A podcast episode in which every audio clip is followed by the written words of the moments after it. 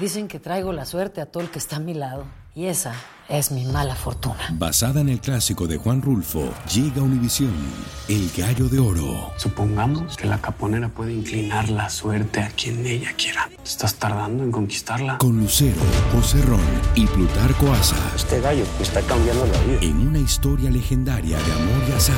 No trates de cambiarme, no lo vas a lograr. El Gallo de Oro, gran estreno miércoles 8 de mayo a las 9 por Univisión. Univisión Reporta es un podcast de euforia. A poco más de dos meses de su inicio, la guerra de Rusia contra Ucrania dio un giro inesperado. Las fuerzas rusas han admitido que su objetivo limpio y claro actualmente es el este y el sur de Ucrania. Inicialmente, el ejército ruso casi llegó a la capital Kiev, pero tras problemas logísticos y de mando se vieron forzados a retirarse. Rusia se dio cuenta de que su enemigo era más fuerte de lo que pensaba y ha tenido que replantear su estrategia. Putin vio que es un pueblo que no va a ser fácil conquistarlo, que no va a ser fácil dominarlo, que no va a ser fácil quedarse con él.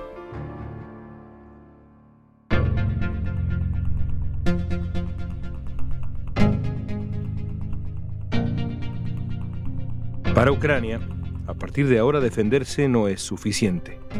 Se ven obligados a jugar un papel más ofensivo.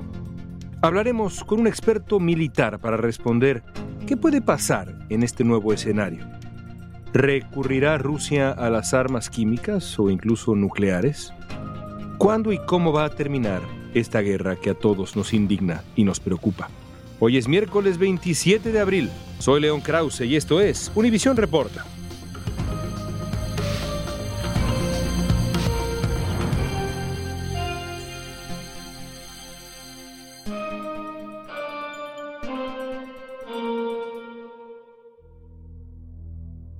Pasaron dos meses y la guerra entre Rusia y Ucrania ha entrado en una nueva fase. Vamos a platicar con Richard Downey, quien es experto en la materia, para entender este nuevo panorama.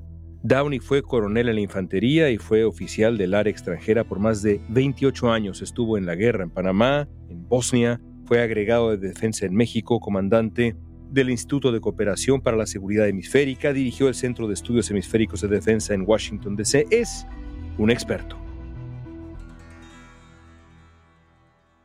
A estas alturas, me parece que está claro que la invasión rusa a Ucrania no resultó como pensaba Vladimir Putin. ¿Subestimó Rusia a Ucrania? Yo creo que sí, porque inicialmente Putin tenía el objetivo de hacer una campaña rápida, de como tipo Blitzkrieg se llama, en la cual él pensaba que iba a atacar a Kiev y iba a tomar control de Kiev y el gobierno dentro de dos, tres días. Y iba a reemplazar Zelensky con un presidente favorable a Rusia. Pero como vimos, ah, se estancó todas las fuerzas allí, entonces fracasó este objetivo inicial de Putin.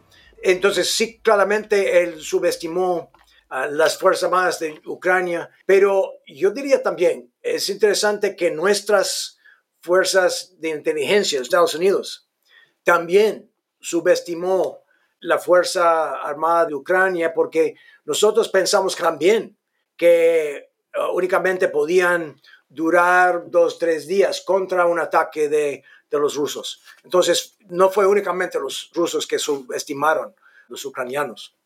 Al principio de la invasión, Rusia parecía tener dos objetivos claros, el oriente ucraniano y la capital. Por cierto, hay 400 kilómetros desde el punto más cercano de la frontera rusa hasta la capital Kiev, que es de verdad una distancia muy considerable. Los rusos pensaban tomar la capital muy rápidamente.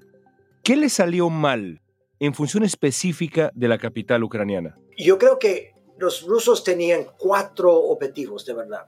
Kiev, primeramente. Eso fue el, objetivo mayor. Y también querían capturar Kharkiv, que es más cerca de la frontera con Belarus. Querían también tomar esta zona en el Donbass, la parte este del país, donde habían sido los áreas de los Donetsk y Luhansk los áreas donde tenían separatistas rusos, pero también querían ir hacia el sur para tomar el área alrededor del Mar Negro y el, el Mar de Azov. Entonces, esos cuatro ejes, digamos, fueron dirigidos por los rusos para los objetivos iniciales. ¿Fueron demasiados objetivos al final? Fue interesante porque no hubo coordinación entre los cuatro ejes. No tuvieron un comandante que tenían la responsabilidad para coordinar y mandar los cuatro ejes. Entonces cada eje tenía su propio comandante. Entonces, primero, como la suposición fue que iba a durar esta guerra dos o tres días, el abastecimiento, la logística, ah, la planeación para esa campaña fue para dos o tres días. Y cuando con la resistencia tan fuerte por parte de los ucranianos, esa logística no fue suficiente para apoyar un ataque de esa naturaleza. Pero también durante el clima hubo mucho barro. Entonces los vehículos que tenían los rusos no podían ir afuera de las carreteras. Entonces los ucranianos podían usar con mucha efectividad tácticas tipo guerrilla. No consiguieron dominio del aire como deben de haber sido, pero una serie de cosas graves, de fallas que hicieron los, los rusos, pero encima de todo hacia una defensa muy efectiva por parte de los ucranios en esta zona de Kiev. Veamos el otro lado. Las fuerzas de defensa de Kiev también reaccionaron muy rápidamente, fortificaron la ciudad, que por lo demás es una gran ciudad europea, milenaria. No estamos hablando de una pequeña ciudad, es una gran ciudad y los ucranianos, los eh, ciudadanos de Kiev, eh, voluntarios, volaron puentes que cruzaban eh, el río Dnieper, que es el gran río que cruza Kiev, pusieron barricadas en las calles. Todo esto ayudó a defender la ciudad, es decir, los ucranianos defendieron su ciudad de manera excelente. Absolutamente. Ellos pensaban, los rusos, que iba a ser una sorpresa su ataque contra Ucrania. Y presidente Zelensky habían dicho, no, no, no van a invadir y toda esa cosa. Pero yo creo que los ucranianos se habían preparados para esa invasión. Pero la ventaja fue que desde una ciudad de áreas boscosas, el defensor tiene la ventaja, especialmente usando esas tácticas tipo guerrilla. Se puede disparar contra vehículos, especialmente los que están limitados a las carreteras y aprovecharon ese tipo de táctica. Entonces los rusos estaban estancados, no tenían abastecimiento para sus vehículos, comida, eh, y las tropas estaban sorprendidos, pensaban que estaban ahí en Belarus para un ejercicio. Entonces, muchos problemas por parte de los rusos. Ben Wallace el secretario de Defensa británico declaró que 15.000 militares rusos han muerto en Ucrania desde que comenzó la invasión. En los nueve años que la Unión Soviética estuvo en guerra con Afganistán, murieron 14.500 soldados. También han sido destruidos más de 2.000 vehículos blindados rusos, incluidos más de 500 tanques, 60 helicópteros y aviones de combate. Y mientras Ucrania siga recibiendo armas de Estados Unidos y sus aliados, estas cifras pueden seguir aumentando. Le estamos dando las armas más efectivas, que son los misiles Javelin, que han tumbado cientos de tanques de guerra. Le estamos dando los misiles que han tumbado muchos helicópteros. Entonces, le estamos dando las armas más potentes que tenemos. ¿Qué tan importantes han sido las armas que ha enviado Estados Unidos y otros países para el ejército ucraniano? Sumamente importante, obviamente, porque estamos hablando de la parte de Kiev. Hay cierta forma de arma que se necesita para la defensa desde una ciudad o área de bosque. De que Javelin son las armas antitanque y los Stingers son armas portátiles que se disparan desde el hombro, pero son de contra defensa aérea contra vuelos y helicópteros hasta 12.500 pies. Pero son armas, estamos hablando para describirlas bien, estas son armas, las jabalinas, los stingers, muy modernas, portátiles, fáciles de usar, fáciles de llevar al campo de batalla y letales para el ejército rival. Absolutamente. El javelín, por ejemplo, es lo que se llama disparar y olvidar, que es muy bueno y es un arma muy sofisticada, porque el que está disparando puede alinearse el mirar en las miras, poner el, el tanque y hasta cuatro kilómetros. Se puede disparar y salir. Y lo que pasa es el explosivo, el javelín, entonces puede ser directo o puede ir arriba y atacar el tanque desde arriba. Entonces, porque no sé si ustedes han visto las fotos de tanques destruidos de Rusia, enfrente se ve algunas cuadritas, cosas cuadritas. Esas blindaje de reacción reactiva para proteger los tanques, pero desde encima sí se puede atacar y destruir el tanque o eh, las ruedas. Es un arma muy sofisticada. Este pasado domingo, tanto el secretario de Estado como el secretario de Defensa de Estados Unidos han visitado Kiev. Esto representa obviamente una muestra de apoyo total al pueblo ucraniano. El presidente también indicó que la próxima semana le pedirá al Congreso que apruebe otro paquete de ayuda porque el paquete que fue aprobado el mes pasado ya casi se ha terminado. Como parte del apoyo de Estados Unidos, el Pentágono anunció el envío de 100 drones Switchblade a Ucrania. Estas son armas pequeñas que pueden llevarse literalmente en una mochila y se conocen como el dron kamikaze porque pueden volar directamente hacia un tanque o un grupo de tropas para atacar y se destruye cuando alcanza el objetivo. La guerra ahora ha entrado a una nueva etapa en la que Rusia parece concentrarse, por ahora, en el oriente de Ucrania, el este de Ucrania, el sur la batalla de Mariupol ha sido brutal. ¿Qué tan grave sería que Ucrania perdiera Mariupol? ¿Por qué es tan importante esa ciudad? Sí, la razón por la cual para Rusia esta zona es tan importante es que ellos quieren un puente terrestre desde la región Donbass que va hasta Crimea. Y Mariupol está clave en esta zona, porque sin la toma de Mariupol, no se puede tener este puente terrestre. ¿Y por qué es tan importante para Rusia? Ahora, para ir desde Rusia a Crimea, hay que ir, si se puede pensar en el mapa de esa zona, el mar de Azov. Hay que ir en la parte este del mar de Azov y cruce un puente para ir a Crimea. Es la única forma.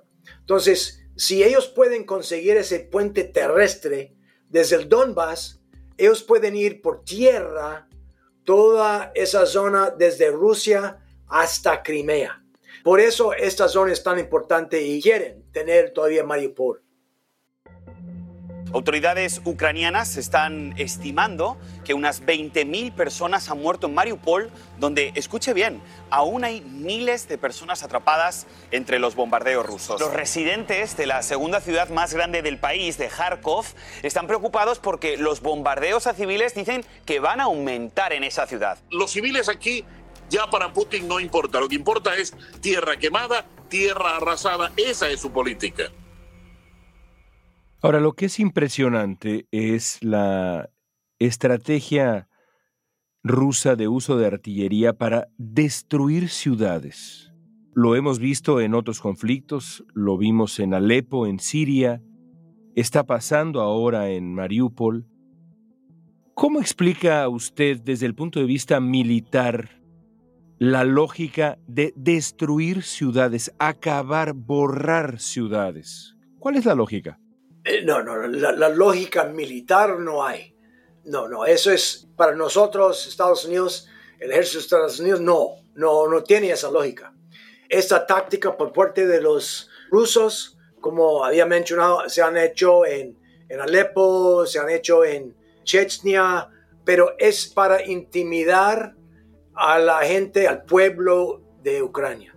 para mostrar que ellos sí tienen la capacidad de destruir ciudades sin importar que hay civiles en esta zona. Entonces es para intimidar al pueblo porque ellos, los rusos, no habían capturado Kiev, no, han, no se han logrado sus objetivos iniciales. A Ucrania le va a ser más difícil, imagino yo, defender el oriente de su territorio de manera tan eficaz si lo comparamos con la defensa exitosa de Kiev. Son prácticamente dos guerras completamente distintas. Es bastante distinto porque esta zona cerca de Kiev hay ciudades, hay áreas boscosas donde se podían, el defensor, los ucranianos, podían esconderse, agacharse y atacar a los rusos. En el área del Donbass es plano abierto y eso favorece la ofensiva. Y los rusos tienen una ventaja de esta parte. En el área ellos tienen muchos vehículos blindados, tanques, vehículos de infantería motorizada y mecanizada. Entonces, por eso las armas que se necesitan los ucranianos son diferentes, porque ahora ellos tienen que atacar las posiciones de los rusos atrincherados. Entonces, es decir, que hay que tener mucha artillería, hay que tener eh, defensa aérea, hay, que tener tanques, vehículos blindados por parte de la infantería, porque si ellos van a echar los rusos, ellos tienen que atacar posiciones rusos de defensa. Y eso es mucho más difícil que eh, ser defensor en una ciudad atacando cuando cualquier puerta, ventana puede ser un blanco o un, lugar donde se puede atacar los rusos. En el, área del Donbass, tan plano, tan abierto, es un tipo de guerra muy diferente. Para el presidente Biden, que Rusia use armas químicas es una amenaza real. La OTAN ha advertido que esta guerra podría pasar a pues volverse más bien un enfrentamiento nuclear entre Moscú y Occidente y que están dispuestos a proteger y defender a sus aliados. Es un momento de enorme riesgo para el planeta, no visto en décadas y décadas. Han pasado dos meses y aunque es prácticamente imposible saber qué está sintiendo, qué está pensando, qué está planeando Vladimir Putin, la mayoría de los reportes periodísticos hablan de un hombre que está profundamente frustrado por la falta de avance real de este conflicto, la presencia de Zelensky todavía en el poder, en fin, la larga lista de cosas que hemos hablado en esta conversación. Y por eso crece la preocupación de que Rusia recurra a armas químicas o incluso a armas nucleares. ¿A usted le preocupa realmente eso? Hay la posibilidad. Yo hubiera dicho que sería una mínima posibilidad, pero también no estaba pensando que de verdad Putin iba a invadir a Ucrania. Entonces hay la posibilidad que si se va a utilizar arma nuclear y si no es únicamente para escalar, para descalar la situación. Yo creo que nosotros debemos pensar que hagamos si pasara un arma química o un arma nuclear. De mi punto de vista, tenemos que responder. Sí, porque si Rusia disparara una arma nuclear y si nosotros no hacemos una respuesta en el futuro, eso podría ser una táctica que los rusos podrían emplear otro país, los chinos. Debemos eh, atacar los rusos en Ucrania fuertemente, fuertemente en respuesta de un ataque de esa naturaleza. Sobre la conclusión de la guerra, Dmitry Polyansky, representante de Rusia ante Naciones Unidas, declaró que no cree Rusia que el alto al fuego sea una buena opción en este momento porque daría ventaja a Ucrania para reagruparse y fortalecerse. Agregó que tampoco ve alguna razón para el cese de los ataques. Llegamos al final con esta pregunta, que es una pregunta en el fondo quizá imposible de responder. Pero alguien con su experiencia, Richard, con todo esto que ha descrito en esta charla, con la situación en el campo de batalla, a 60 días del principio de esta guerra que ha sido brutal por donde se le vea, ¿Cómo imagina usted, no como quisiera usted, cómo imagina usted que terminará este conflicto? Yo no veo que se va a terminar pronto. La verdad es que hemos visto que hubo esfuerzos para una solución diplomática y la situación, las condiciones que se necesita para una solución diplomática no existen todavía. Hasta un lado o el otro lado sea destruido o no tiene la capacidad de, de pelear más. No hay condiciones apropiadas para una solución diplomática. También Putin tiene que tener una victoria. Tiene que tener una forma de declarar una victoria. En ese caso no podría ser la toma de la ciudad de, del cambio de gobierno, de régimen en, Kiev. Entonces se ha cambiado su estrategia para decir, ok, vamos a tomar esta zona, el, el este del país, el Donbass, ese puente terrestre para Crimea para que podamos tener esa, esa zona. Entonces, con eso podría declarar victoria. Pero hasta que él tenga victoria, él no va a parar. Y si sucede en ese esfuerzo, con esa estrategia de tomar esa zona de Donbass y hasta Crimea, hay la posibilidad de que él decir, ok, ¿por qué no continuemos hasta el resto del mar Negro, hasta Odessa y esa zona cerca de Moldova? Eso se haga muy difícil para que los ucranianos pudieran poner sus productos hacia el mar para venderlos o exportarlos. Los rusos tendrían control de esa zona. Entonces, yo lo que veo yo es una guerra de desgaste hasta que Putin podría tener algo en, que, en la cual podría declarar a su gente que hay una victoria. Y obviamente yo creo que él tiene ganas para otros objetivos. Entonces no veo una solución pronta para esa guerra, lamentablemente. Pues seguramente tendremos otras oportunidades para platicar con usted, Richard. Gracias. No, León, eh, había sido mi placer. Muchas gracias a usted. Se acerca el 9 de mayo, una fecha de orgullo nacional para los rusos porque se conmemora el día de la victoria ante el ejército nazi en la Segunda Guerra Mundial. Los expertos coinciden en que ese día Vladimir Putin va a querer exhibir una victoria ante Ucrania para celebrar. Además, esta semana el ministro ruso de Exteriores Sergei Lavrov aseguró que Rusia busca solucionar el conflicto a través de conversaciones de paz y que Ucrania no ha mostrado interés porque tiene la esperanza Ucrania de ganar en el campo de batalla con el apoyo militar occidental. De acuerdo con Lavrov, la responsabilidad de que esta guerra que comenzó Rusia no termine es de Ucrania. Los tiempos que vivimos. Pero el ministro también dijo que el peligro de una guerra nuclear es grave, es real, no debe subestimarse, y que las armas enviadas por Occidente a Ucrania se convertirán en un objetivo legítimo para sus Fuerzas Armadas. Nada sugiere que esta guerra horrenda llegue pronto a su fin.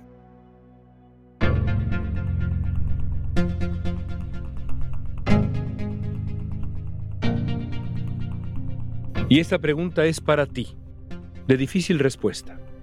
¿Cuándo crees que termine la guerra rusa contra Ucrania? ¿Cuándo acabará esta pesadilla en la que el mundo ha entrado en este 2022?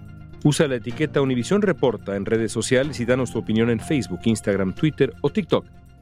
¿Escuchaste Univisión Reporta? Si te gustó este episodio, por favor compártelo con otros. Platícales que existe Univisión Reporta. Síguenos, suscríbete al podcast si puedes regálanos alguna calificación generosa para que más personas puedan encontrarnos y escuchar nuestro trabajo que hacemos todos los días para ti. En la producción ejecutiva, Olivia Liendo. Producción general, Isaac Martínez. Producción de contenidos, Mili Supan. Asistencia de producción, Isabela Vítola. Música original de Carlos Jorge García. Soy León Krause. Gracias por escuchar. Univisión Report.